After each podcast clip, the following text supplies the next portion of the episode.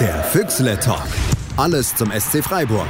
Auf meinsportpodcast.de. So, ihr könnt euch eine virtuelle Fanfare vorstellen, die wir jetzt nicht singen oder auf irgendwelchen Instrumenten vorspielen, aber wir sind in der angekündigten Folge nach der Europa League Auslosung.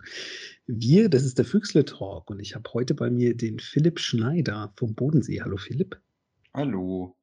Und der Hans-Peter ist mal wieder da. Hallo. Hi, grüßt euch, grüßt dich. Hallo.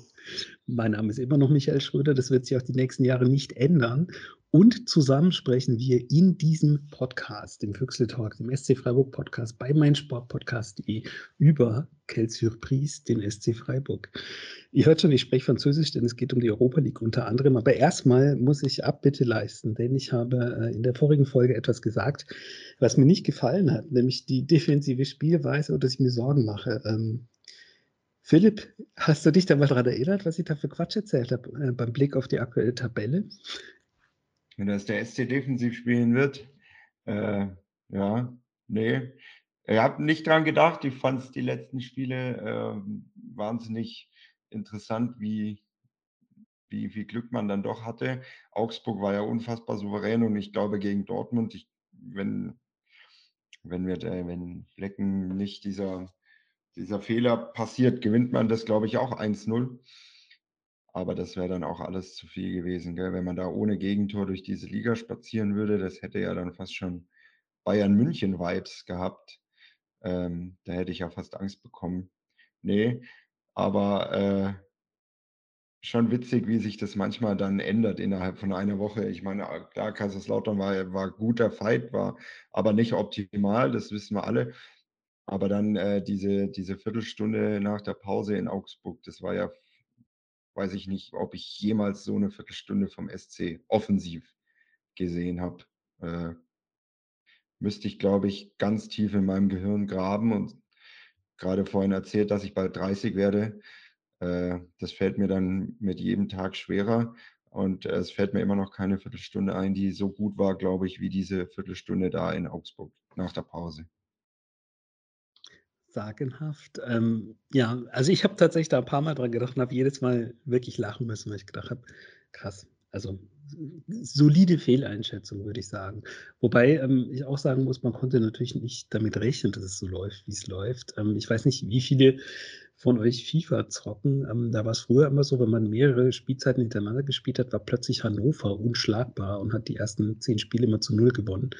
Ähm, das wäre, glaube ich, so das Pendant gewesen. Wenn wir tatsächlich irgendwie noch Einzel gegen Dortmund gewonnen hätten, dann weiß ich nicht, würde ich, könnte ich heute nicht aufnehmen, wahrscheinlich, weil ich irre lachen müsste die ganze Zeit. Ähm, es ist eigentlich lustig, so zu sprechen, ähm, ohne dass man irgendwas ansetzen kann, ja, was müssen wir noch besser machen, weil es so läuft. Das ist irgendwie eine ganz, ganz komische Situation. Deswegen möchten wir tatsächlich direkt einsteigen und äh, die Europa League besprechen und planen. Die Reisevorbereitungen laufen bei dem einen oder anderen schon. Es wird ein bisschen komplizierter als gedacht. Äh, die Wunschgegner, auch aus der vorigen Folge, sind alle nicht dabei. Wir fahren aber auch nicht in die Schweiz und auch nicht äh, nach Rennes, dafür nach Nantes. Ja, also das, die Auslosung war super so. Manchester United hält für uns gleich so den Druck auf das, ja, es wird eh nichts gegeben. Also so dieses, ähm, ja, da ist eh jemand dabei, der stärker ist in der Gruppe und ähm, ja, hat man dann überhaupt den Fokus aufs Weiterkommen und so ist es jetzt mit der Auslosung. Äh, ja, kann man da vollen Fokus drauf legen, ohne dass man uns natürlich beim SC wieder off off offensiv oder offiziell ausspricht, dass man ins Achtelfinale ins Auge nimmt. Also das ist da schon äh, schon sehr ähm, gute Chance, finde ich. Äh, ja, und äh, ja, die Reisen sind alle ein bisschen komisch und schwierig ähm, anzunehmen, außer Nord. Äh, Nord finde ich jetzt okay, aber da wird dann halt wahrscheinlich jeder hin wollen. Ähm, Reiseplanung nach Baku, ja, es gehen wir, glaube ich, gleich mal noch mal spezieller drauf ein. Ähm, das ist wirklich was für sich.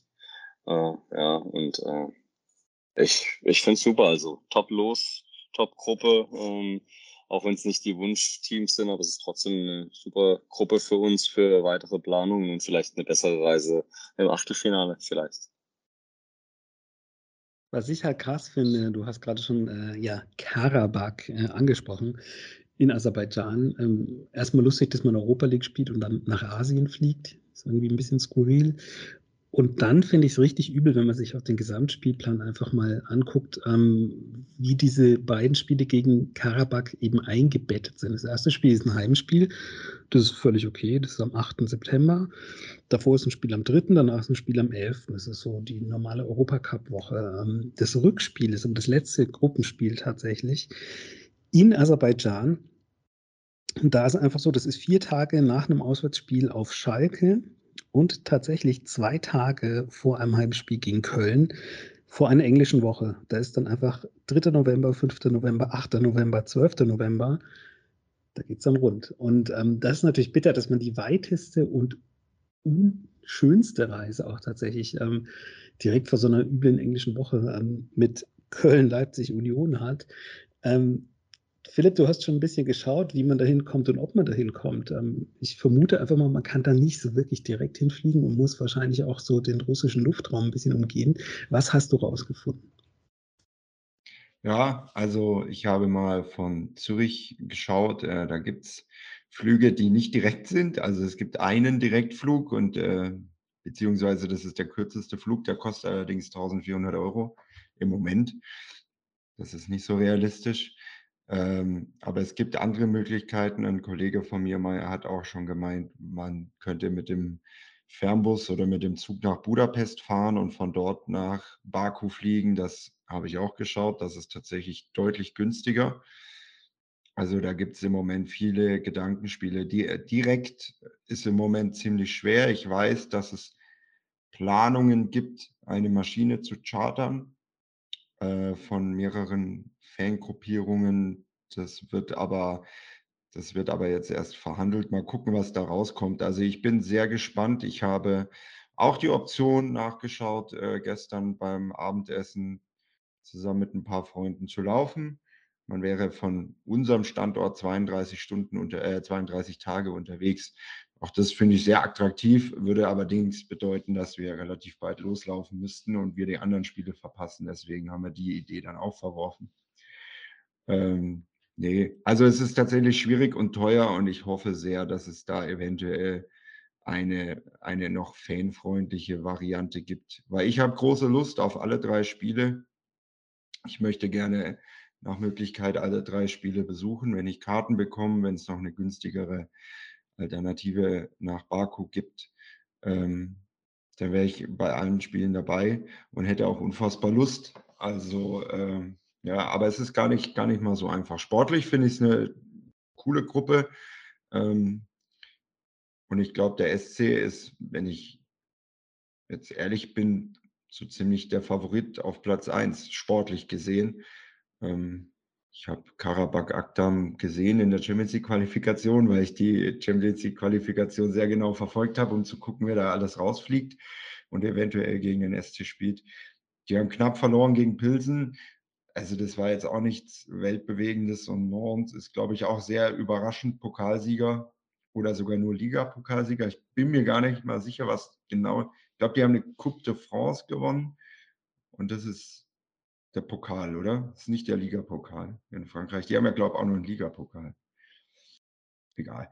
Äh, also auch die sind, glaube ich, bespielbar und Olympiakos Piraeus auch. Also ähm, deswegen, ich habe große Lust auf Europa. Ich glaube, wie, wie, wenn man das im Stadion alles verfolgt hat bisher, wie die gesamte Fanszene, weil das Europapokallied war dann schon, schon bei jedem Spiel sehr, sehr präsent.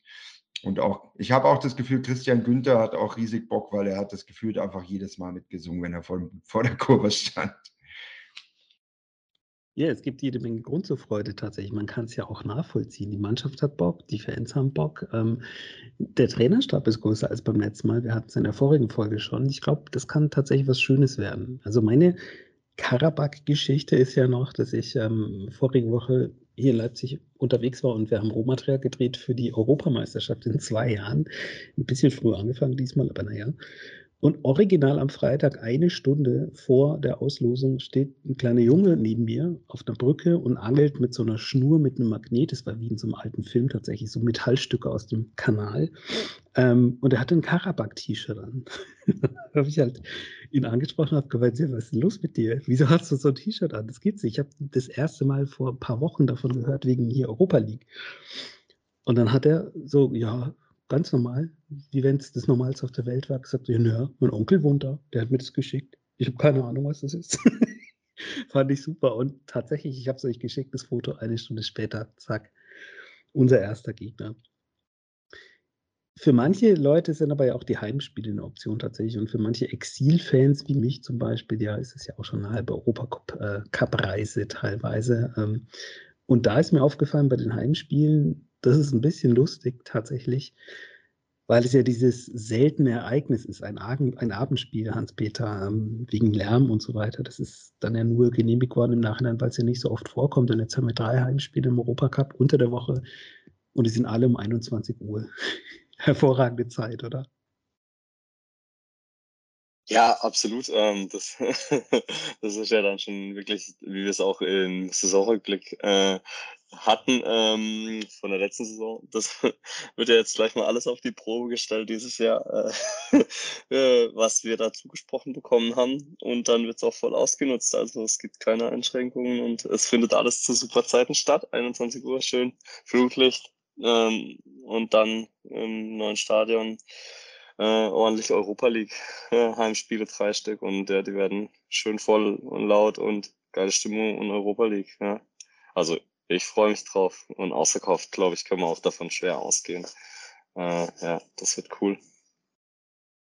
Und Stehplatz, Philipp. Also das ist tatsächlich was, was ich super finde. Das hatte ich überhaupt nicht auf dem Schirm, dass es diesen ähm, Testballon gibt von der UEFA, wieder Stehplätze zuzulassen ähm, in einigen Ländern und wir dann natürlich deswegen dabei sind als Deutschland, einfach weil wir Stehplätze haben, nicht so wie viele andere Länder, für die es tatsächlich erstmal ein Problem wäre. Ähm, das ist was, was mich gefreut hat, weil das allererste, was ich gedacht habe, war ja cool ausgerechnet, wenn wir dabei sind, weil dann haben tatsächlich mehr Leute eine Chance, ein Ticket zu bekommen, einfach weil es alle Stehplatzkarten gibt und nicht irgendwelche abgezählten Klappsitze ähm, und nur der, die Hälfte vom Block darf dann voll gemacht werden quasi. Das ist tatsächlich eine coole Sache.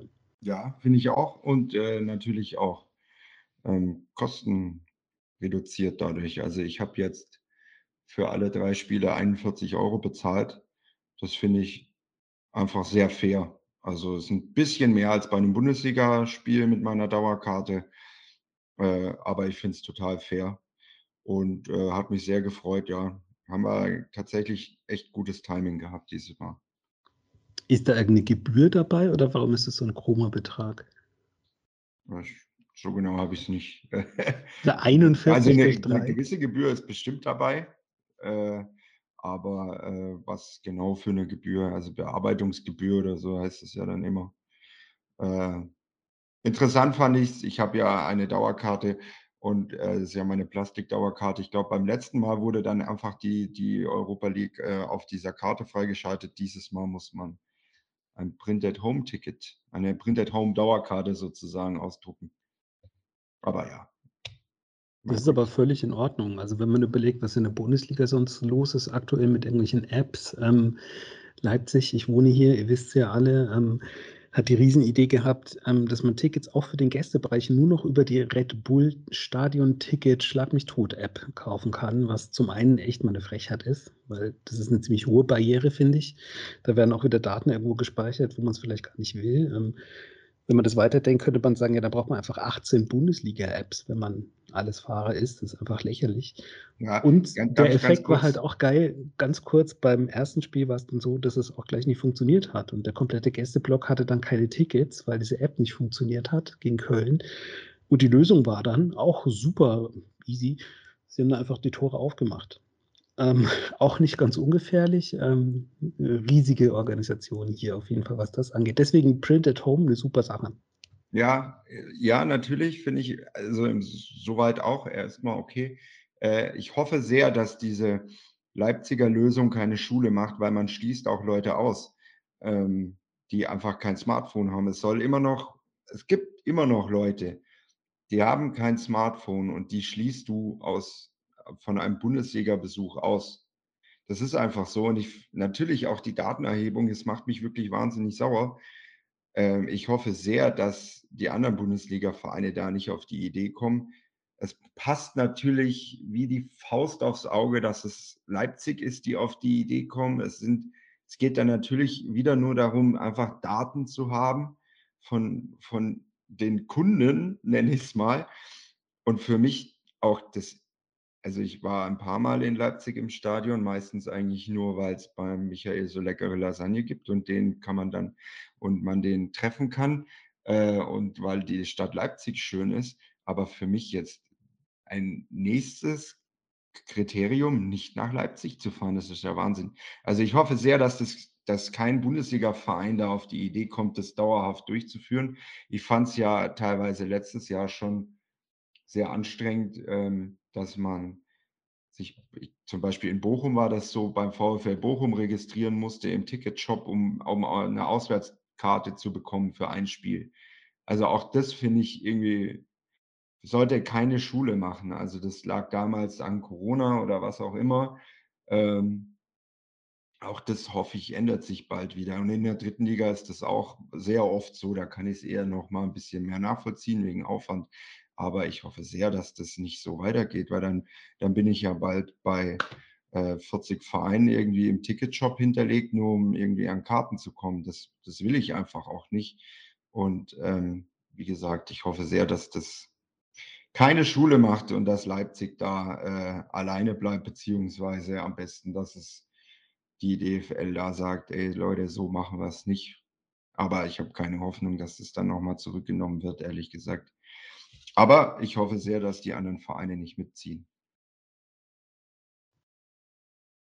Ja, und ähm, ja, und ich finde, ich finde dazu auch, die Lösung einfach weiterzumachen, wie es jetzt sich bewertet, dass man halt Tickets über den, On über den Online-Shop schon holt, also über den vom eigenen Verein und dann halt äh, dort das Gästekontingent zur Verfügung gestellt wird bei den Auswärtsspielen ähm, von seinem eigenen Verein. Das sollte schon so bleiben und das Branded Home äh, finde ich das Einzige, was sich da noch ändern sollte. Also der Weg ist der richtige, nicht der, den Leipzig anschlägt, aber dann sollte man die, die Wahl lassen, Branded Home oder E-Mail mit QR-Code äh, vom Ticket, die man eh hat, dass man das Handy inhalten kann für die, die wollen, weil man hat ja den Nachweis. Und die, die es halt nicht haben, haben eine E-Mail, die sie ausdrucken. Beide Wege sollten eigentlich gehen. Ich finde es ein bisschen schwer. Ich werde auch mal versuchen, ob ich nicht einfach mein Handy drunter halten kann unter den Scanner, wenn ich das Display entsprechend halte. Vielleicht liegt es auch daran, dass man das versucht beim SC oder insgesamt noch so ein bisschen wegzuhalten, dass man ähm, dass man einfach zu viele Menschen hat, die da zu lange brauchen, bis sie die richtige Helligkeit und den richtigen Abstand auswählen, weil das einfach neue Schlangen generiert vom Stadion, also Wartebereiche verzögert, wenn man es mit dem Handy macht. Ich finde, es sollte so eine Mischlösung sein, jeder so, wie er es für sich hat. Und ja, dann kann man halt auch denjenigen, der mit dem Handy neu hinkommt, ankacken. Äh, Irgendwann wird er dann auch lernen, vielleicht zu drucken, oder denkt er sich, ich druck's halt nicht, aber so eine Doppellösung. Aber immer ausdrucken finde ich im Jahr 2022 auch schwer. Aber halt nicht aus einer App von einem speziellen Verein, wo man dann hinreist, sondern halt von seinem Verein, der äh, einem die Tickets, die man dann hat, heim oder aussetzt zur Verfügung, also zum Verkauf anbietet. Und per E-Mail dann bekommen. Weil E-Mail haben ja die meisten, oder eigentlich anders geht's ja gar nicht mehr. Es, ja, wäre so, ist so meine Meinung dazu. Ja, meint ihr, es gibt Kinder, die zum ersten Mal ins Stadion gehen in Leipzig und dann danach, weil das Spiel so schön war, sich als Erinnerung das Handy an die Wand hängen? Ich glaube nicht. Auf jeden, auf jeden Fall in Leipzig. in Leipzig. In Leipzig auf jeden Fall. Dann sagt man ihnen noch dem Nagel in die Wand, bitte. Ja, aber bitte mit Nagel rein. Aber ja, es stimmt schon. Tickets an sich haben schon einen Wert. Ähm, der zeitlos ist. Also ich habe, ja, dann hole ich jetzt, sorry Philipp, ich hole kurz weit aus, ich habe die Tage. Also ich bin da auch gemischter Dinge. Ähm, mal so, mal so. Ähm, ich habe die Tage von meinem Opa, die alte, und von mir und von meiner Oma, äh, die alte Ticketsammlung in so einem, das habe ich hier in so einem Karton gut aufgehoben mit Tickets. Und da sind, also ich sage jetzt mal so, da sind von 1954 in Bern bis heute alle Tickets drin, die wir jemals hatten. Ähm, das ist schon krass. Also das ist schon, was wenn man das in der Hand hat, äh, ja, das ist schon Mehrwert. Ja.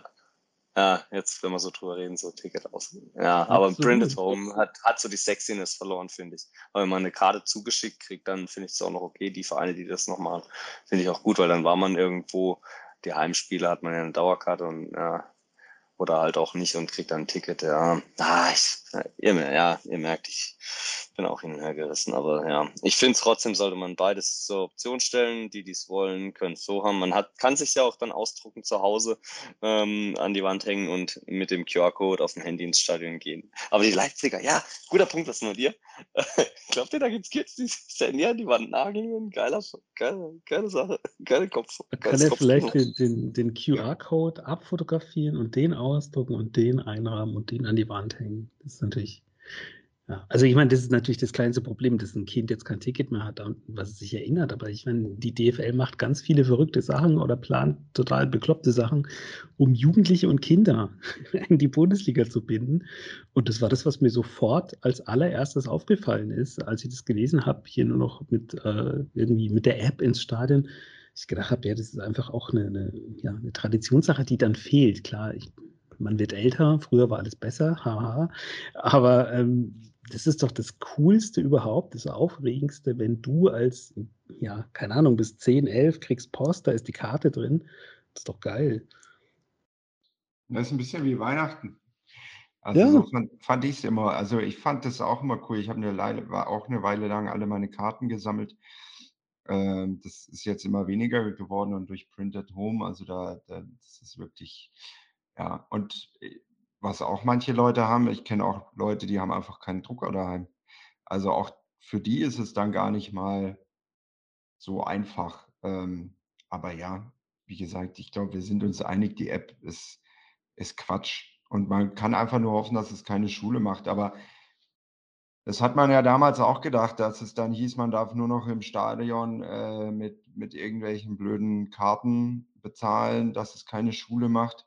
Ähm, also mit hier speziellen, äh, keine Ahnung, wie die, wisst ihr, ihr wisst, was ich für Karten meine. Also jetzt nicht meine Bankkarte, sondern halt extra vom Verein. Und auch das hat leider Schule gemacht. Ich meine, das ist jetzt weniger geworden in letzter Zeit, was ich sehr gut finde. Aber es gibt immer noch Stadien, wo ich äh, nichts zu essen und zu trinken bekomme, wenn ich mir nicht vorher irgendeine Karte hole. Und ich hatte das gerade in Augsburg, ähm, bei, bei dem Spiel in Augsburg. Da, da standen vor dem Spiel, ich glaube, da gab es sechs oder sieben Stellen, wo man äh, diese Karte, also Menschen, die da rumliefen, wo man die Karten holen konnte.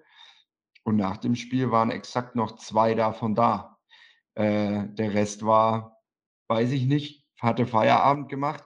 Aber das ist natürlich einfach auch klar. Da ist einfach die Hoffnung, dass sich derjenige, der dann sagt, boah, da ist ja eine Riesenschlange, ich habe eh nur noch fünf Euro drauf, dass der dann halt sagt, ach, die fünf Euro sind mir jetzt egal, ich will jetzt nach Hause.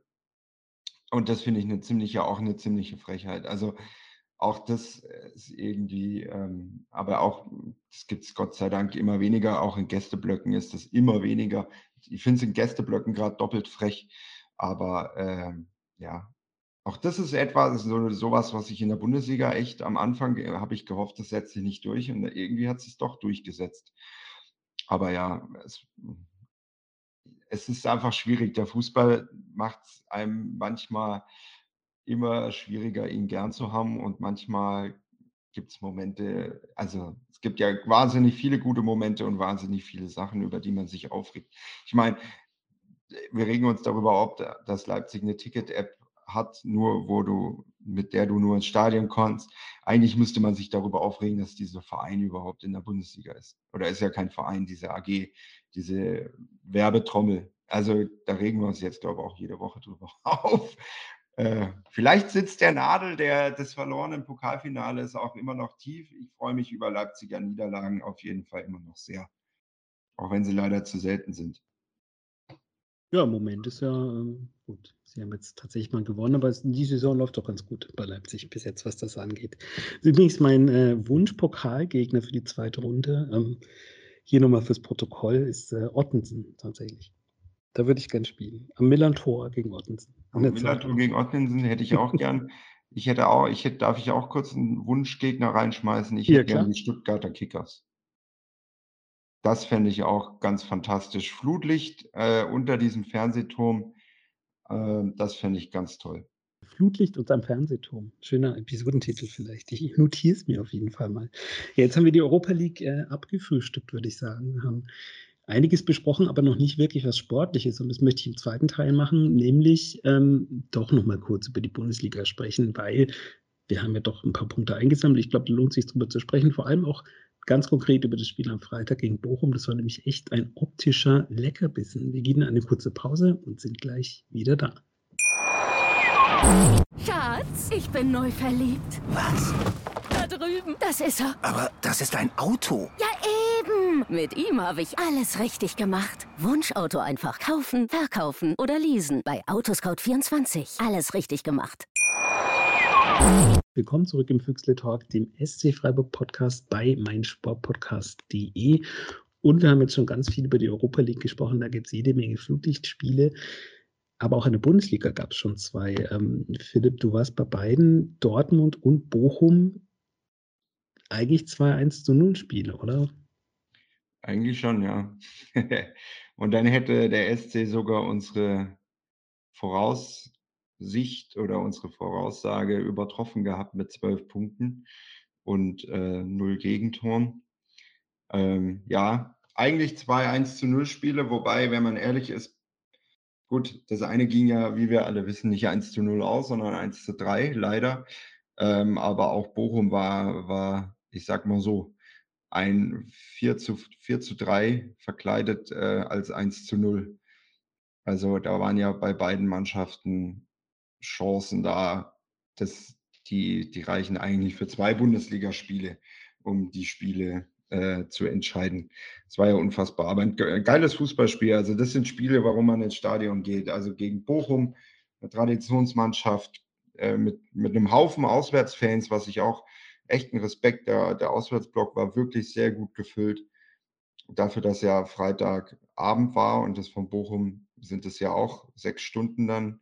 Ähm, plus äh, in NRW sind, soweit ich weiß, keine Ferien mehr. Also das finde ich schon sehr beachtenswert und zeigt halt einfach, wie geil das ist. Ähm, und Bochum natürlich, ähm, für die ist es wahnsinnig bitter. Ich habe mich so ein bisschen in, in sie reinversetzen können. Ich dachte immer, wenn Freiburg, äh, Freiburg war ja nicht immer so äh, erfolgreich, wie wir alle wissen. Und das kann sich ja auch irgendwann wieder ändern, beziehungsweise auch schnell ändern. Aber ich dachte immer als Freiburg-Fan, nie, wenn man 7-0 gegen die Bayern verliert oder so, dachte ich mir nicht, das sind die Spiele, die richtig wehtun, sondern wenn du ein Spiel gut spielst, Chancen hast und trotzdem verlierst, das sind die Spiele, die A richtig wehtun und wo ich mir dann als Freiburg-Fan immer Sorgen gemacht habe, ob es dieses Jahr reicht. Weil wenn du gut spielst und nicht gewinnst, dann hast du meiner Meinung nach äh, das größte Problem, nämlich einfach Schwäche im Abschluss. Ähm, oder halt individuelle Fehler, wie, wie Manuel Riemann halt auch einen gemacht hat, fand ich übrigens ein bisschen, weiß ich nicht, schade. Ich hätte das im Nachhinein äh, vielleicht auch von Riemanns Seite aus hm, anders gesagt, als äh, es ist schade für diesen Sport, dass es diesen Elfmeter gibt, weil klar, Soloy hebt ab, das wissen wir ja alle, dass der ziemlich abheben kann und auch das gerne tut. Aber für mich ist es trotzdem einfach ein klarer Elfmeter. So. Also eine Kurzschlussreaktion von Riemann, die ich auch menschlich nachvollziehen kann, aber halt ein klarer Elfmeter. Und da fand ich es irgendwie komisch zu sagen, ja, das ist eine schade für unseren Sport. Da dachte ich mir, oi, da gibt es in letzter Zeit ganz andere Sachen, die schade für unseren Sport sind. Ja, aber äh, ich fand es super, ähm, auch gegen Dortmund. Das war eine tolle Leistung und wie gesagt, man hat halt dann wirklich ähm, diesen einen krassen Aussetzer von Flecken gehabt. Und danach war das Spiel ist komplett gekippt. Also man hat dann richtig gemerkt, dann gingen die Köpfe nach unten und auf einmal hat man das Gefühl gehabt, die haben gemerkt, dass sie eigentlich platt sind.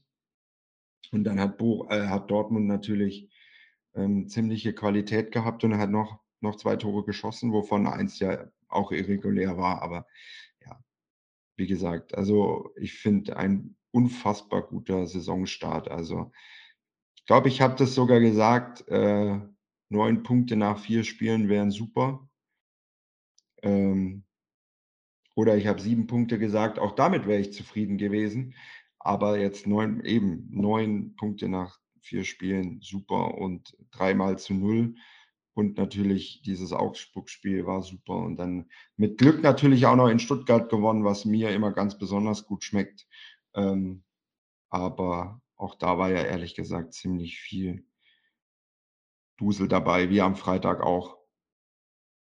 Mit einer, ich sag's nochmal fürs Protokoll, mit einer defensiven Leistung in Stuttgart gewonnen. Also ganz so falsch war ich da vielleicht doch nicht nach dem Pokalspiel. Ähm, aber du hast schon recht. Also dieses irreguläre Tor von Dortmund, da möchte ich tatsächlich nochmal kurz drauf eingehen, weil das Witzige war, das ist irgendwie komplett untergegangen, ähm, hatte ich das Gefühl. Vielleicht äh, auch, weil es ein Freitagsspiel war, ich weiß es nicht. Ähm, ist ja auch immer so eine Sache, wenn man im Freitagsspiel gut ist, muss man schon sehr gut sein, zum Beispiel, um am Montag in der Kicker-Elf des Tages zu sein. Ähm, hat keiner geschafft. ähm, und ich habe manchmal das Gefühl, Dinge, die freitags passieren, sind samstags schon wieder vergessen. Dann kam ein ganz schräges Statement ähm, von den Schiedsrichtern, warum dieses Tor irregulär war äh, und warum das dann nicht oder was hätte passieren können, dass es regulär gewesen wäre mit, ja, dann hätte er woanders hingeschossen. Und das war wirklich sehr, sehr komisch formuliert. Trotzdem immer noch äh, Pfeifen im Walde, man hat nichts gehört. Nur als dann Christian Streich sich dann am Donnerstag in der PK darüber aufgeregt hat, dann war irgendwie plötzlich auf Twitter das Geschrei groß, ja, was will der denn? Hat er nicht endlich mal, ja, der muss das doch abhaken, jetzt ist aber auch mal gut und so weiter. Finde ich dann schon etwas schräg. Ähm, ist auch zum wiederholten Mal einfach so, dass man ein absolut beklopptes Gegentor nach Videoschiedsrichter bekommt. Ähm, ich erinnere nochmal an das Abseitstor in der vergangenen Saison gegen Mainz, ähm, wo einfach auf Handspiel gecheckt wurde und gesagt wurde, kein Handspiel, aber es war halt abseits. Also da hat ja. aber keiner drauf geschaut. Das ist dieselbe Situation, nur diesmal noch mit einer sehr komischen Ausrede ähm, und irgendwie so einer, ja, wir drehen es irgendwie so, dass es dann doch passt, hahaha, dann sage ich lieber nichts, ganz ehrlich, Tipp an die Schiedsrichter, dann sage ich lieber gar nichts, weil da geht es nämlich wirklich komplett unter. Und dann ähm, lesen zu müssen, ja, dieser blöde Trainer in Freiburg, der regt sich immer über alles auf. Ja, natürlich regt er sich über sowas auf. Ich reg mich auch über sowas auf, aber bei mir kriegt es keiner mit. Ähm, Finde ich schon ein bisschen komisch. Ja, das haben wir auch. Ich habe das ja auch, glaube ich, irgendwann mal in die Gruppe geschrieben, dass das so gar niemanden interessiert und woran es wohl liegt. Also äh, liegt es an Freiburg, liegt es daran, dass es Freitag war, liegt es daran, dass es jetzt vielleicht kein, also es war ja ein spielentscheidendes Tor, weil es war danach schon theoretisch noch genug Zeit, das 2-2 zu schießen. Aber so, also im Stadion hatte man jetzt nach dem 1-2 dann nicht mehr so das Gefühl, dass das noch das 2-2 kommt. Aber ich weiß nicht, woran es lag. Und ich finde es wirklich Wahnsinn. Und damals gegen Mainz, das war ja noch, noch viel schlimmer, fand ich, als das jetzt. Ähm, aber das finde ich auch eine ganz komische Sache. Ich meine, der Videobeweis ist ja oft, äh, also in, ist ja in jedem Podcast, Fußball-Podcast, glaube ich, gerade einfach Thema, weil es Woche für Woche irgendwelche Entscheidungen gibt, die irgendwie schwierig nachvollziehen sind. Aber ich finde es ganz komisch, dass vor einer Woche, also eine Woche vor dem Dortmund-Spiel bei Köln gegen Schalke wird eine ähnliche Situation halt weggepfiffen, zu Recht. Und äh, auch wenn da zum Beispiel der Torhüter hätte nie im Leben den Ball gehalten, weil das war ja eine unfassbare Granate. Aber egal. Äh, und dann eine Woche später passiert was sehr ähnliches und das wird einfach nicht, nicht gecheckt. Das war, fand ich ganz, ganz komisch einfach. Und da frage ich mich dann schon, ähm, woran das liegt und warum, ja, und warum der DFB dann so eine komische, so eine komische Aussage dahin gibt. Und ich finde, Streich hat sich ja nicht mal so sehr darüber über das Tor aufgeregt, sondern eher über diese Aussage vom DFB. Also äh, eher darüber aufgeregt. Und deswegen finde ich das absolut gerechtfertigt, dass der sich da aufregt. Ich meine, wenn er es nicht macht, macht es keiner. Und ich finde, darauf muss man aufmerksam machen, allein auch schon, weil man einfach aufzeigen muss, auch der DFB hat Schwächen und äh, auch in der Kommunikation. Und ich finde, dessen müssen die sich halt auch einfach bewusst werden. Und wenn, wenn wir uns hier im Podcast aufregen, dann weiß ich nicht, ob der DFB das mitbekommt, beziehungsweise ob es ihn dann groß interessiert. Aber ich glaube, wenn Christian Streich das macht, dann ist das schon nochmal eine andere Hausnummer und ich finde das absolut gerechtfertigt. Und ich sage mal so, andere Vereine regen sich auch auf, wenn sie aus ihrer Sicht benachteiligt werden. Also Da geht ja kein Spieltag rum, wo man nicht irgendeinen Kicker-Artikel liest, wo drin steht, dass sich Verein XY über Schiedsrichter XY aufregt. Allein über das Bayern-Spiel äh, kamen ja fast drei Artikel darüber, äh, wie sehr sich die Bayern ja, über den Schiedsrichter am Samstag aufgeregt haben. Ja, und Riemann hat es ja auch gemacht nach dem Bochum-Spiel, direkt äh, nach dem Spiel im Prinzip, oder? Absolut. Grüße auch an dieser Stelle ähm, nach Stuttgart an Sven Mieslintat. Ich glaube, der ist auch jede Woche dabei, egal was passiert oder egal, ob überhaupt irgendwas passiert. Ja, und ich, ich muss da Philipp auch recht geben. Es ist, also ich, also ich verstehe es nicht und ich stelle das schon so ein bisschen auch respektlos dem SC gegenüber vom DFB. Da nach dem Motto, was wollen die überhaupt? Das Spiel ist eh 3-1 ausgegangen. Hört doch jetzt auf. Ist doch, das war ja nur noch 3-1. So respektlos der Spielsituation und dem Momentum gegenüber, dass man noch ein offenes Spiel hat. Einfach so das abzutun. Also so auch mit dem, was dann erklärt wurde, so habe ich das empfunden nach dem Motto, was wollen die denn? Na, war es halt 3-1. Wenn, wenn jeder sogar jeder, wirklich jeder Fußballschauende, der dieses Spiel geschaut hat, auch Dortmund-Fans sagen, es war ein geschenktes Tor. Es war ein geschenktes Tor.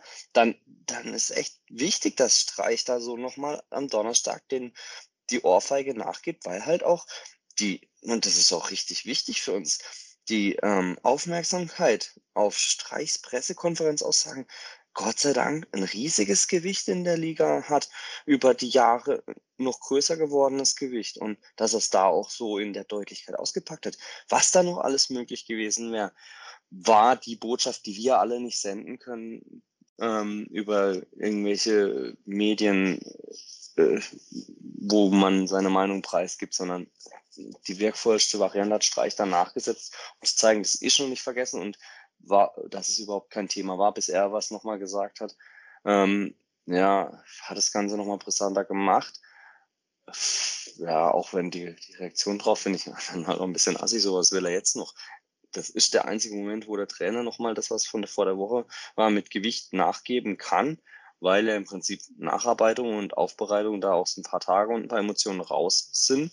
Ähm, ja, als wenn man es direkt nach dem Spiel macht, wie manche andere das getan haben, wo es so aus der Emotion raus eher dann, finde ich, negativer einem anzulasten ist, dass er es in der Pressekonferenz nach dem Spiel ähm, oder halt eben direkt am Spielfeld noch äh, dazu seinen Senf gibt, weil eben das nicht die Wirkung hat wie an einem Donnerstag danach, wo man nochmal alles auch fundiert nachgearbeitet hat, wo ein ganzer Staff beim SC Freiburg nochmal das ganze Spiel seziert hat ja, ausgewertet hat. Und er hat es dann nochmal gesagt, dann, dann ist es halt auch nochmal deutlicher sichtbar, wie schwerwiegend dieses, diese Fehl, Fehlentscheidung, dieser Fehler war und die Schiedsrichter sich da ja so, also respektlos raus, raus manövrieren, komplett respektlos da so auch so ein Wurstel-Statement äh, zu geben. Ja, eben, Michael hat es ja gesagt, sag lieber nichts statt das, weil das macht diese Respektlosigkeit der Fehlentscheidung noch respektloser uns gegenüber. Und vor allem äh, Streich konnte ja nach dem Spiel ja auch nicht auf das, was der Schiedsrichter sagt, reagieren, weil da hat das ja noch nicht gehört gehabt.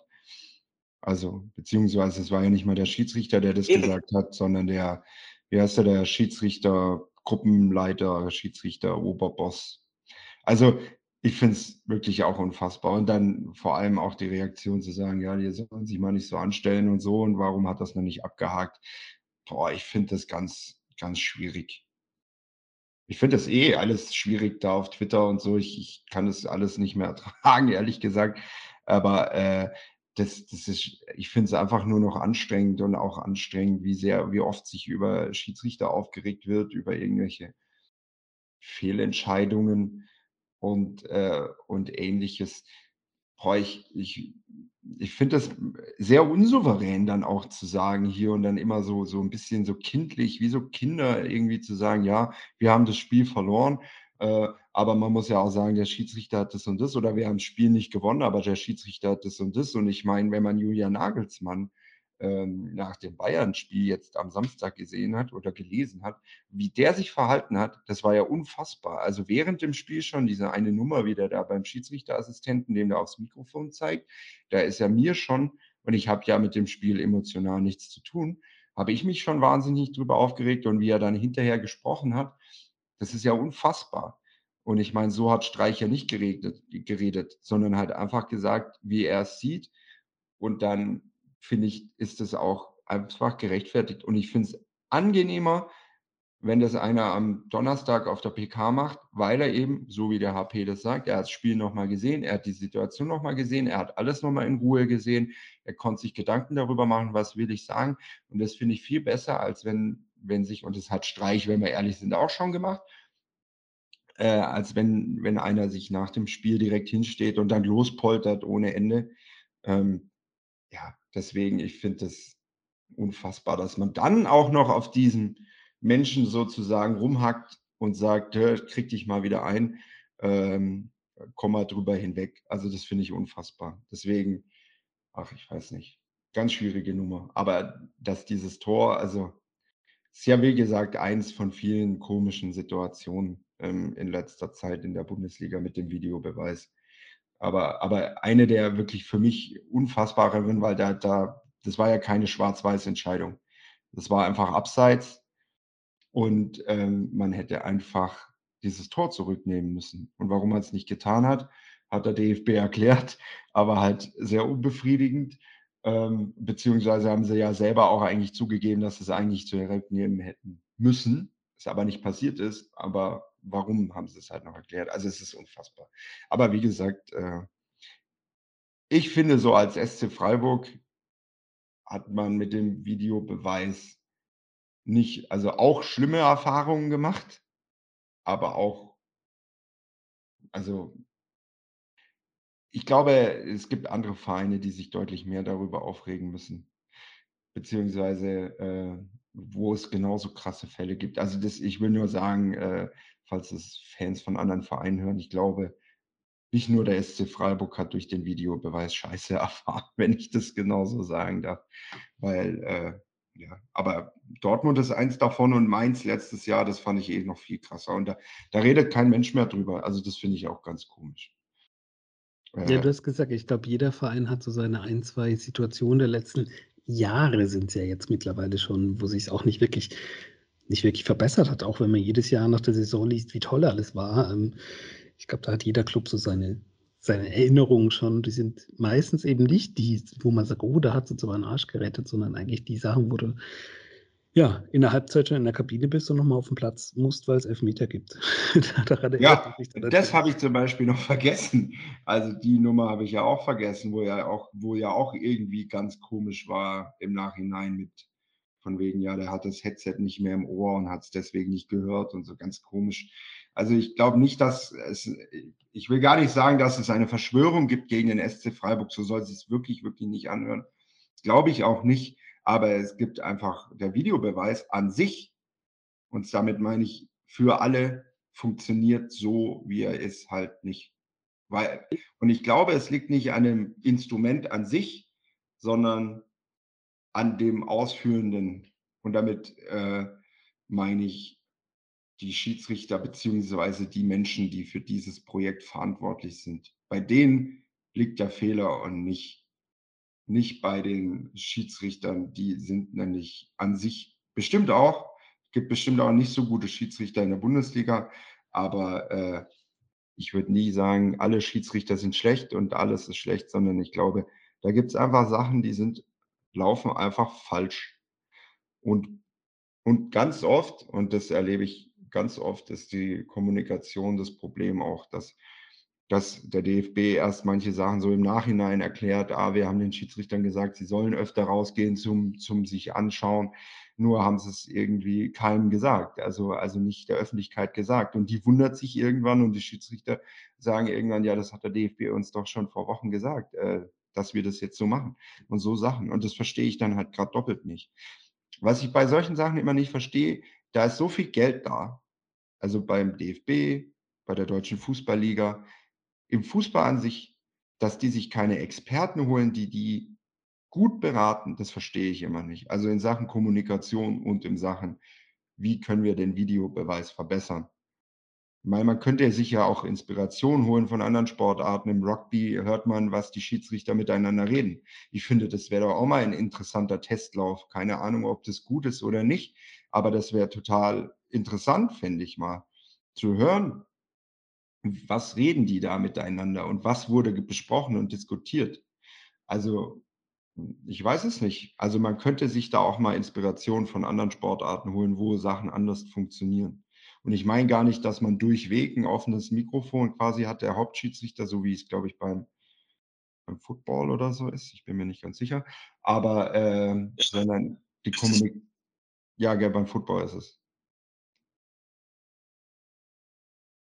Ja, genau. Eben Ja, genau. es ja. Wir hatten damals. Wir hatten das ja damals. Wir hatten es ja bei der Einführung, dass ich gesagt habe, ähm, sorry, wenn ich jetzt so reinspringe, aber dass, dass ich damals gesagt habe, so guckt, redet erstmal mit denen in der NFL. Und vielleicht haben sie es getan, vielleicht auch nicht, aber sie haben es auf jeden Fall nicht umgesetzt, ja. Ja, man, man muss einfach sagen, die Umsetzung ist einfach schlecht. So. Und ich bin ja grundsätzlich, finde ich es nicht schlecht, der Videoassistent zu haben, aber die Umsetzung muss halt besser sein. Und das verstehe ich nicht, dass man das nicht hinbekommt, ehrlich gesagt. Und natürlich hat man mit dem Videobeweis das Problem. Ich meine, wäre ich Schalke-Fan und hätte das Spiel da in Köln gesehen, da kommt der Videobeweis, nimmt dir das 1-0 weg, zu Recht. Aber dann kriegst du da eine rote Karte, wo du sagst, okay, im Spiel hätte nie wieder irgendjemand danach gefragt, ob das jetzt eine rote Karte war. Und auf einmal kriegst du da eine rote Karte und verlierst dieses Spiel, in dem du gut warst, eigentlich gut und dran warst. Also das ist dann schon, das killt natürlich auch irgendwie was, ist aber natürlich immer noch, finde ich, besser als durch eine glasklare Abseitsfehlentscheidung ein Bundesligaspiel oder ein Pokalspiel zu verlieren, weil darüber regst du dich dann genauso auf, wie halt jetzt über den Videobeweis. Aber ich finde es wirklich unfassbar, wie schlecht es zum Teil umgesetzt wird.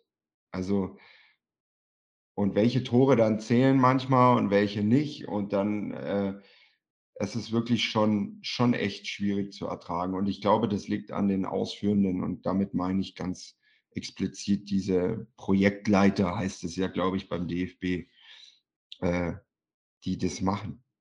Und die Kommunikation im Stadion ist ja allgemein, es ist ja wirklich wahnsinnig. Da kriegst du ja gar nichts mit, da kannst du ja wirklich nur spekulieren, was denn das Problem war. Es ist schon faszinierend, wenn man nochmal sich vergegenwärtigt, du hast es gesagt, Philipp, ähm, es ist super viel Geld da. Da wird auch super viel Geld für verwendet. Es ist ja nicht so, dass die, die Leute, die da im, im Kölner Keller, ist ja eigentlich schon ein eingetragener Markenname, glaube ich, ähm, ist ja nicht so, dass die ein Butterbrot und eine Flasche Wasser kriegen. Also die kriegen ja genauso ähm, ihr Geld, wie der Schiedsrichter da auf dem Platz ist, wie die, der vierte Offizielle, die beiden Schiedsrichterassistenten. Das kostet alles Geld, die ganze Technik kostet Geld das Geld ist da. Das ist das eine. Und das andere, wenn man das mal übersetzt, jetzt auf eine ganz normale Firma, die irgendein Produkt hat, was neu ist, und das wird fünf Jahre lang verwendet und ist eigentlich Murks. Und es ändert sich aber nichts dran an dem Produkt. Es bleibt Murks. Dann ja, ist das Produkt vielleicht dann irgendwann mal wieder weg. Oder es wird geändert, dass es erfolgreich ist. Und beides sehe ich irgendwie nicht so. Also ich sehe weder, dass die Ressourcen sinnvoll eingesetzt werden, weil witzigerweise bei den großen Turnieren funktioniert es irgendwie schon einigermaßen. Ähm, noch sehe ich, dass irgendwie was sinnvoll mal daran geändert wird. Es werden immer wieder Kleinigkeiten geändert, von denen man da gar nicht viel mitkriegt. Das hast du auch gesagt. Das ist tatsächlich so, dass Kommunikation immer nur stattfindet in, an eine Gruppe. Da wird den Schiedsrichtern was gesagt oder den Trainern wird was gesagt oder den Spielern wird was gesagt oder den Fans wird was gesagt, aber es, es geht irgendwie nie an alle raus. So. Und der Gipfel des, dieses Kommunikationsdesasters war eigentlich einfach dieser Twitter-Kanal, den sie dann selber hatten, ähm, wo sie gesagt haben, sie wollen dann die Entscheidung kommunizieren und dann stand wirklich nur da wie auf der Anzeigentafel, Check, Tor, Handspiel, kein Tor. Also dafür brauche ich auch keinen Twitter-Kanal, den ja auch wieder jemand, der Geld dafür kriegt, bestückt mit dieser wahnsinnigen Information. Also dann spare ich mir lieber das Geld und sage gar nichts. Das wäre vielleicht im Zweifel auch eh die beste Kommunikationsart, wenn wir uns jetzt so die letzten 20 Minuten überlegen, was wir hier besprochen haben. Vielleicht, wenn man irgendwie so ein, so ein, so ein Ding verbockt, ähm, einfach dann nicht noch irgendwie so ein komisches Statement rauszugeben, sondern lieber sagen, ja, intern wird es geklärt. Man spricht vielleicht mit einem Club nochmal, aber man gibt nicht so eine Pressemitteilung raus und denkt sich einfach irgendwas aus, weil das war ja wirklich eine ausgedachte Begründung tatsächlich. Ja, das, das ist genau das, wie du sagst. Also ich finde, du hast einen ganz spannenden Punkt gesagt. Ich, du hast recht, bei den großen Turnieren, ich weiß nicht, ob es daran liegt, dass ich da nicht so emotional bin. Aber da fällt mir jetzt nichts ein mit dem Videobeweis, wo ich gesagt habe, boah, das war da eine unfassbare Katastrophe, ehrlich gesagt. Da hast du einen guten Punkt, finde ich, gemacht. Und äh, eben, ich finde die Kommunikation, das, also wer bis heute noch nicht verstanden hat, dass es manchmal deutlich besser ist, einen Fehler zuzugeben, als sich so drumrum zu, also so zum Rum, also den zu verschönern oder zu verbessern oder indirekt zu sagen, ja, ich habe schon einen Fehler gemacht, aber äh, guck mal, das und das kann ja auch sein. Also so, so wie es halt einfach, also das verstehe ich einfach nicht, dass die das bisher nicht verstanden haben. Also dass das nicht einfach manchmal besser ist hinzustehen und zu sagen, ja, wir haben Fehler gemacht. Also manche Schiedsrichter, und damit meine ich einzelne Schiedsrichter, machen das ja und haben gesagt, ja, da war ein Wahrnehmungsfehler von mir oder ich habe das anders wahrgenommen oder dies oder das. Und dann finde ich das ein absolutes Zeichen von Stärke. Aber wenn dann der DFB drei oder vier Tage nachdem das war, so eine Begründung raushaut, dann zeigt das einfach nur, dass der DFB ein Problem hat, ein Kommunikationsproblem und vielleicht auch die falschen Menschen hat, die dieses Projekt leiten. Weil ähm, wenn ich zu Projektleiter bin, dann kann ich ja ein sehr guter Schiedsrichter sein, das kann ich ja auch gut machen, aber ich muss dann halt auch eben solche Statements machen und da muss ich halt wissen, wie kann ich mein Projekt auch gut nach außen verkaufen. Und wenn ich das halt nicht kann, dann muss man überlegen, müssen wir dem vielleicht eine andere Position geben, wo er dann nicht so in der Öffentlichkeit steht. Also ich finde es durch und durch äh, Wahnsinn. Und wie gesagt, das trifft eigentlich jeden Verein in der ersten Bundesliga. Da gibt es, glaube ich, bei jedem Verein irgendwie Situationen, wo sich diejenigen dann genauso darüber aufregen wie wir. Und ähm, das auch zu Recht. Also das, das ist nicht nur eben ein Freiburger Problem, sage ich mal so, sondern es ist allgemein ein, ein Bundesliga-Problem, genau wie auch ein Zweitliga-Problem. Also das ist ja auch nicht anders. Da redet ja dann noch mal weniger jemand drüber. Wenn das dem SV Sandhausen passiert, dann interessiert es ja noch mal weniger Menschen, als wenn es dem SC Freiburg passiert, obwohl es inhaltlich genauso ein Fehler ist und schlimm ist. Und obwohl wir fast die gleichen Wappen haben. Ein schönes Schlusswort, finde ich. Das sollte man nochmal tatsächlich wiederholen. Ähm, wer heutzutage noch nicht begriffen hat, dass es sinnvoller ist, wenn man einen Fehler gemacht hat, zu sagen, ja, ich habe einen Fehler gemacht ähm, und sich stattdessen irgendwas ausdenkt, da ist dann vielleicht wirklich was schiefgelaufen kommunikativ. Schlusswort heißt nicht ganz Schlusswort. Das heißt nur, wir machen nochmal eine kurze Pause und dann sprechen wir noch über die Zahl der Woche, nämlich die 40.000. Bis gleich. Schatz, ich bin neu verliebt. Was? Da drüben. Das ist er. Aber das ist ein Auto. Ja, eben. Mit ihm habe ich alles richtig gemacht. Wunschauto einfach kaufen, verkaufen oder leasen. Bei Autoscout24. Alles richtig gemacht. Willkommen zurück beim Füchsle Talk im Endspurt dieser Sendung im letzten Segment. Und ich habe schon angekündigt, wir wollen über die Zahl der Woche sprechen, nämlich die 40.000. 40.000 ist nicht die Punktzahl, die wir in dieser Saison erreichen werden. Wahrscheinlich. Ähm, sondern, Hans-Peter, wir haben jetzt 40.000 Mitglieder beim SC. Das ist doch total verrückt. Also ich kann mich noch erinnern, dass es so knapp vierstellig war, wo ich jedes Jahr im Sommer im Kicker geschaut habe, ah, immer noch 3.000. 40.000 Mitglieder. Es ist richtig krass, vor allem, wie lange wir unter der 10.000 rumgedümpelt sind immer und äh, ja, einfach, dass immer so stabile Nummer geblieben ist. Das ist noch nicht so lange her. Weiß jemand von euch, wie lang? Also ich, ich finde es phänomenal krass. Ähm, also ich habe gelesen, dass es vor also 2019 noch 20.000 waren und das fand ich schon krass damals. Ja, da, ich, ich meine, wir haben uns da auch in der Folge mal um die Zahlen rum, als es so hochgegangen ist, ich glaube 15 oder so, ähm, hier unterhalten, äh, wie das hochgegangen ist in letzter Zeit. Und äh, jetzt, also 40.000 finde ich schon richtig krass. Das ist gut. Das zeigt einfach auch, ähm, ja, die Entwicklung des Vereins, wie schnell das gerade in den letzten Jahren gegangen ist. Ähm, und äh, ja, also ja, vor allem wie schnell der Sprung von ähm, 5 zu ja, sechsstellig, das dann, äh, fünfstellig, sage ich, oh Gott, ich verdrehe mich auch schon selber. Ähm, ja, einfach wie schnell es hochgegangen ist, ähm, außen sich immer im Kreis drehen zu jetzt 40.000, Wahnsinn. Ähm, und ja, da gibt es sicher die, die sagen, boah, und jetzt sind wir ja schon viel zu groß und dies und das. Einfach so nehmen, wie es ist. 40.000 Mitglieder, wir sind ein Verein. Und je größer ein Verein wird und wächst als Verein, als eingetragener Verein, umso mehr ist es Bestätigung auch, dass wir ein eingetragener Verein sind und bleiben und sich da nicht das Thema um das dreht, ob man das ist oder bleibt oder wie, sondern dass es zeigt, dass es richtig, ein Verein zu sein, ein eingetragener Verein. Ja, Gott sei Dank ist es so, äh, dass nicht immer alle zu Mitgliederversammlungen gehen. Das ist nämlich ein sehr geringer Anteil tatsächlich. Ähm, 40.000. Dann bräuchte man das Stadion Mitgliederversammlung. Ja, und zwar inklusive Stühlen auf dem Rasen, weil sonst wird es nämlich da auch eng. Also noch enger als bei Heimspielen tatsächlich. Ähm, Philipp, das ist aber doch tatsächlich mal ein Punkt. Ähm, jetzt haben wir 40.000 Mitglieder und ketzerisch gesagt, keiner geht zur Mitgliederversammlung. Ähm, warum machen wir das denn überhaupt? Warum ist man dann überhaupt Mitglied?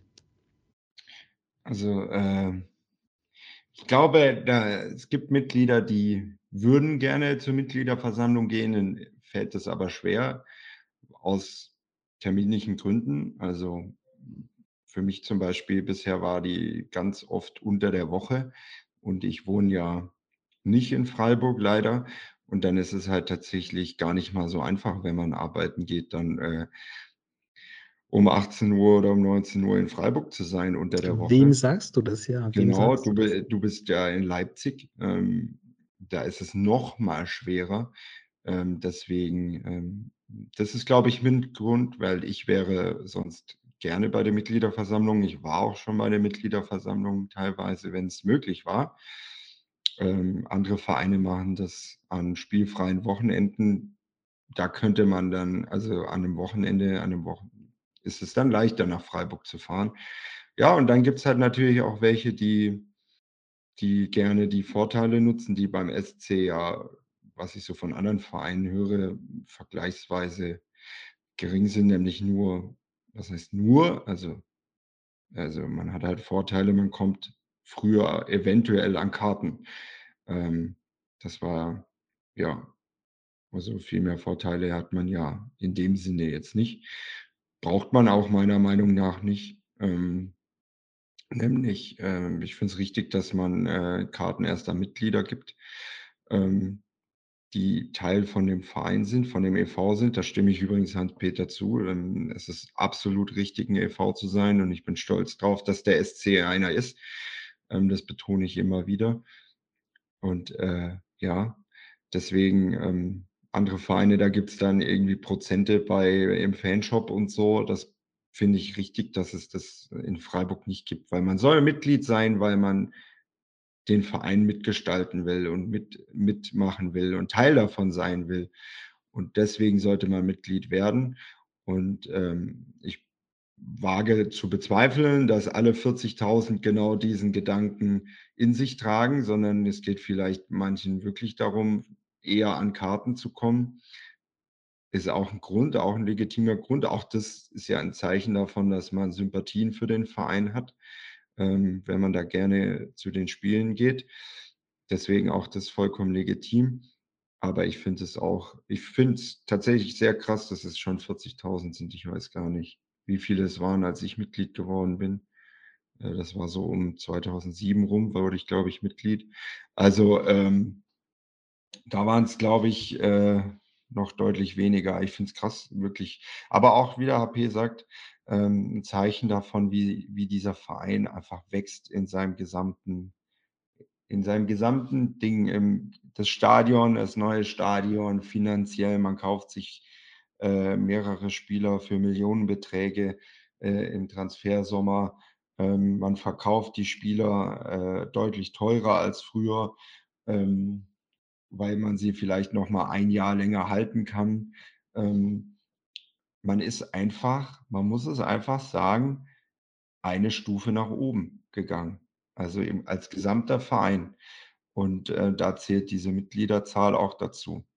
Und ich hoffe sehr, dass äh, vielleicht irgendwann mal bei der Mitgliederversammlung mehr Menschen sind und äh, man dann noch äh, repräsentativere Abstimmungsergebnisse hat, die einfach die breite Masse in dem Verein zeigen. Und ich hoffe sehr, dass einfach viele Leute interessiert sind, was in diesem Verein abläuft. Und ich hoffe sehr, dass immer mehr Leute dafür sind, dass dieser Verein ein e.V. bleibt, als dass er eine AG wird oder ausgliedert. Also das hoffe ich sehr. Mit jedem einzelnen Mitglied, das da Mitglied wird, hoffe ich, dass da ein Befürworter von einem e.V. dazukommt und kein Mensch, der sagt, er ist eigentlich für, für eine Ausgliederung, um noch mehr Geld zu haben, um noch mehr oben anzugreifen. Weil das, wie gesagt, sehe ich anders, hätte ich gerne anders, dass das in Freiburg für immer so bleibt. Ähm, weiß nicht, ob das so sein wird, aber das wäre mein Wunsch. Aber ja, und äh, wie gesagt, ich hoffe, dass jedes einzelne Mitglied in Freiburg ein Freund von 50 plus 1 ist und äh, wir so unseren Verein auf dem richtigen Kurs halten können. Ich hatte ja so ein bisschen Hoffnung gehabt, ähm, in der Corona-Zeit, dass da vielleicht mal was digital stattfindet. Ähm, da gibt es ja auch Abstimmungstools, es gibt Streaming-Geschichten. Ähm, klar kostet das wieder Geld, aber man kann vielleicht mal sagen, ähm, der Mitgliedsbeitrag sind, glaube ich, 40 Euro, korrigiert mich. Ähm, bei 40.000 Mitgliedern sind es dann 1,6 Millionen Euro. Dafür kann man schon mal einen Abend vielleicht irgendwas streamen. und sei es, dass man tatsächlich auch vielleicht nur äh, einfach dabei ist und sich alles anhören kann. Ähm, man muss ja vielleicht gar nicht mit abstimmen. Klar wäre das noch ein schöner Bonus, weil man macht es ja, wie gesagt, aus Überzeugung. Ähm, aber wie du sagst, Philipp, wenn man weiter weg wohnt, und ich glaube, Freiburg ist tatsächlich ein Club, wo sehr viele Fans tatsächlich nicht in Freiburg wohnen. Ähm, klar, der regionale Aspekt, den gibt es, aber allein wenn du bei Auswärtsspielen immer wieder die gleichen Leute triffst und weißt, ja, den, den kenne ich, der ist aus Berlin, den, den kenne ich, der ist aus Köln, den kenne ich, der ist auch aus Leipzig. Ähm, ich glaube, dadurch, dass es eine Studentenstadt ist und viele Leute zum Studium da waren und dann in alle Herren Länder äh, oder in alle Winde sich verstreut haben, ist es einfach ein bisschen äh, bisschen anders als jetzt, sage ich mal, bei Schalke, die noch unendlich viel mehr Mitglieder haben, aber ich glaube, da ist es dann doch regionaler, sage ich mal, als bei uns mit unseren, ich sag's nochmal, 40.000 Mitgliedern. Das ist wirklich unfassbar. Ähm, es würden nicht alle ins Stadion passen. Das ist wirklich unglaublich. Das ist eine Riesenzahl und das war vor Jahren. Wir hatten es gerade schon mal, ich sage es nur nochmal, weil es wirklich komisch ist. Es ist wirklich undenkbar gewesen, so eine, so eine Anzahl an, an Leuten. Und vielleicht ist es auch einfach ein Zeichen, dass man ja da doch mehr Dinge richtig als falsch macht. Also ich glaube, dass der SC Freiburg in der Regel mehr Dinge richtig als falsch macht, äh, sieht man an der Entwicklung. Aber äh, ja, da ist er auch recht. Viele kommen zum Studieren her, gehen dann weg oder kommen aus Freiburg und ziehen aus anderen Gründen weg. Wie ich ja zum Beispiel auch. Und deswegen ähm, äh, ähm, ist es schon so, äh, dass es dann also ein bisschen Terminierung verbessern, dann könnte ich mir auch vorstellen, dass mehr Leute zur Mitgliederversammlung kommen. Ähm, aber ja, ich weiß noch, als es damals darum ging, wie, ähm, ob, äh, wie man jetzt zu 50 plus 1 und zu einer Ausgliederung quasi steht, da waren auch noch schon mal deutlich mehr Mitglieder da. Also äh, da war ein größerer Andrang als bei normalen Mitgliederversammlungen, wo, wo jetzt nicht ähm, so wichtige Themen abgestimmt wird. Also ich glaube, dass äh, wenn, wenn wirklich, wirklich wichtige Themen ab, zur Abstimmung stehen, kommen da auch nochmal deutlich mehr Menschen, weil sie sagen, ja, und dafür, also mir wäre es auf jeden Fall ein Tag wert, äh, Urlaub zu nehmen, um äh, zum Beispiel zu einer Mitgliederversammlung zu gehen, wo es darum geht, ob man ausgliedert oder nicht. Also ähm, ich glaube auch, dass das könnte dann auch passieren. Und da, da bin ich hoffnungsfroh und ich finde allgemein, äh, finde ich schön. Ich habe immer nur ein bisschen mehr Angst, wie. Also ich hatte am Freitag, als ich aus diesem Stadion gelaufen bin, irgendwie so, ich konnte mich so in die Bochumer reinversetzen, weil ich mich so gut in, das hatten wir ja in Freiburg auch alles schon. Und das heißt ja nicht, dass es nie wiederkommt, diese Zeiten, aber ich finde es finde fast unfassbar, äh, wie inzwischen nur, also was nicht normal, es fühlt sich nicht normal an, ein Bundesligaspiel zu gewinnen, aber ich finde es wirklich krass im Moment, wie oft der SC einfach ein Fußballspiel gewinnt. Also, und wie auch souverän manchmal. Also da muss ich mich manchmal echt selber kneifen und wie, wie viele, also dass es halt immer viele Leute anzieht das finde ich auch ähm, tatsächlich bemerkenswert, weil auch äh, Stuttgart war der Gästeblock voll, in Augsburg waren viele Leute. Ähm, jetzt. Also ich finde es tatsächlich schön, auch dass es auswärts viele Leute anzieht und äh, finde es tatsächlich immer, also ich habe es am Freitag zu meiner Begleitung gesagt, ich finde es fast unheimlich langsam, wie gut das alles funktioniert im Moment. Und äh, genieße es auf der einen Art und äh, finde es trotzdem unfassbar. Auch was einfach für Fußballspieler in Freiburg rumlaufen, auch das finde ich ja fast surreal, ehrlich gesagt. Ja, und ist es nicht gerade deswegen so toll, weil wir wissen, dass es, äh, wie die wie die Kehrseite aussieht, wie Bochum diese Spiele erlebt, dass es für uns jetzt halt diese Zeit gerade eine andere ist, dass wir vielleicht auch mal aus diesen ganzen Erfahrungen raus, ja, halt die Lehren gezogen der Verein die Lehren gezogen hat, Dinge anders macht als vorher, weil er sich selber verändert. Wir haben es ja vorhin über den VAR gehabt. Ähm, da ändern sich Dinge nicht, obwohl sie sich ändern müssten, weil der SC mit der Zeit mitgeht, aber auf einem eigenen Weg und der sich jetzt auch wirklich bezahlt macht, dass man ihn mutiger geht, weil man sich verändert, aber trotzdem in seinen Grundprinzipien Prinzipien gleich bleibt. Und ebenso dieses Besondere, man weiß aber auch, dass es nicht selbstverständlich ist und ähm, bleibt hoffentlich auch auf diesem Boden des Vereinswesens, des Daseins als Verein ähm, mit dem Erfolg, den man sich hart und lange hoch und angearbeitet hat und äh, das Spiel bleiben und nicht nur die Zwischenstation sehen, ähm, weil man halt lange diesen Weg gegangen ist, um ja diese, ja, den Grundpfeiler im Prinzip da zu dem jetzigen oder ein Teilpfeiler, ein Stützpfeiler zu dem, was jetzt ist, zu bilden, aus, also eben aus einem Ausbildungsverein, einen erfolgreichen Verein mit einem Kader, der stabil ist, der erfolgreich ist, mit geilen Spielern drin. Ja, es ist einfach richtig, richtig viel richtig gelaufen, aber halt nicht zu schnell und nicht, ähm, ja, nicht so Wesens, ohne Wesen, sondern mit einem Wesen, mit einem Bild, ähm, das sich zwar verändert, aber im Grund genommen, ja, auf dem Boden bleibt. Hoffentlich. Ja, und so das, das sehe ich auch so und ähm, man merkt es ja daran, dass die handelnden Leute einfach sehr intelligent sind, weil die haben sich ja eigentlich kaum verändert. Also die sportlich handelnden Leute, seitdem es so, ja, fast gefühlt nur bergauf ging. Ich meine auch, dass der SC damals in die zweite Liga absteigt und dann als Zweitligameister mit, also gleich wieder hochgeht, sehe ich auch als großen sportlichen Erfolg. Also äh, auch das ist Teil Teil von diesem Prozess gewesen.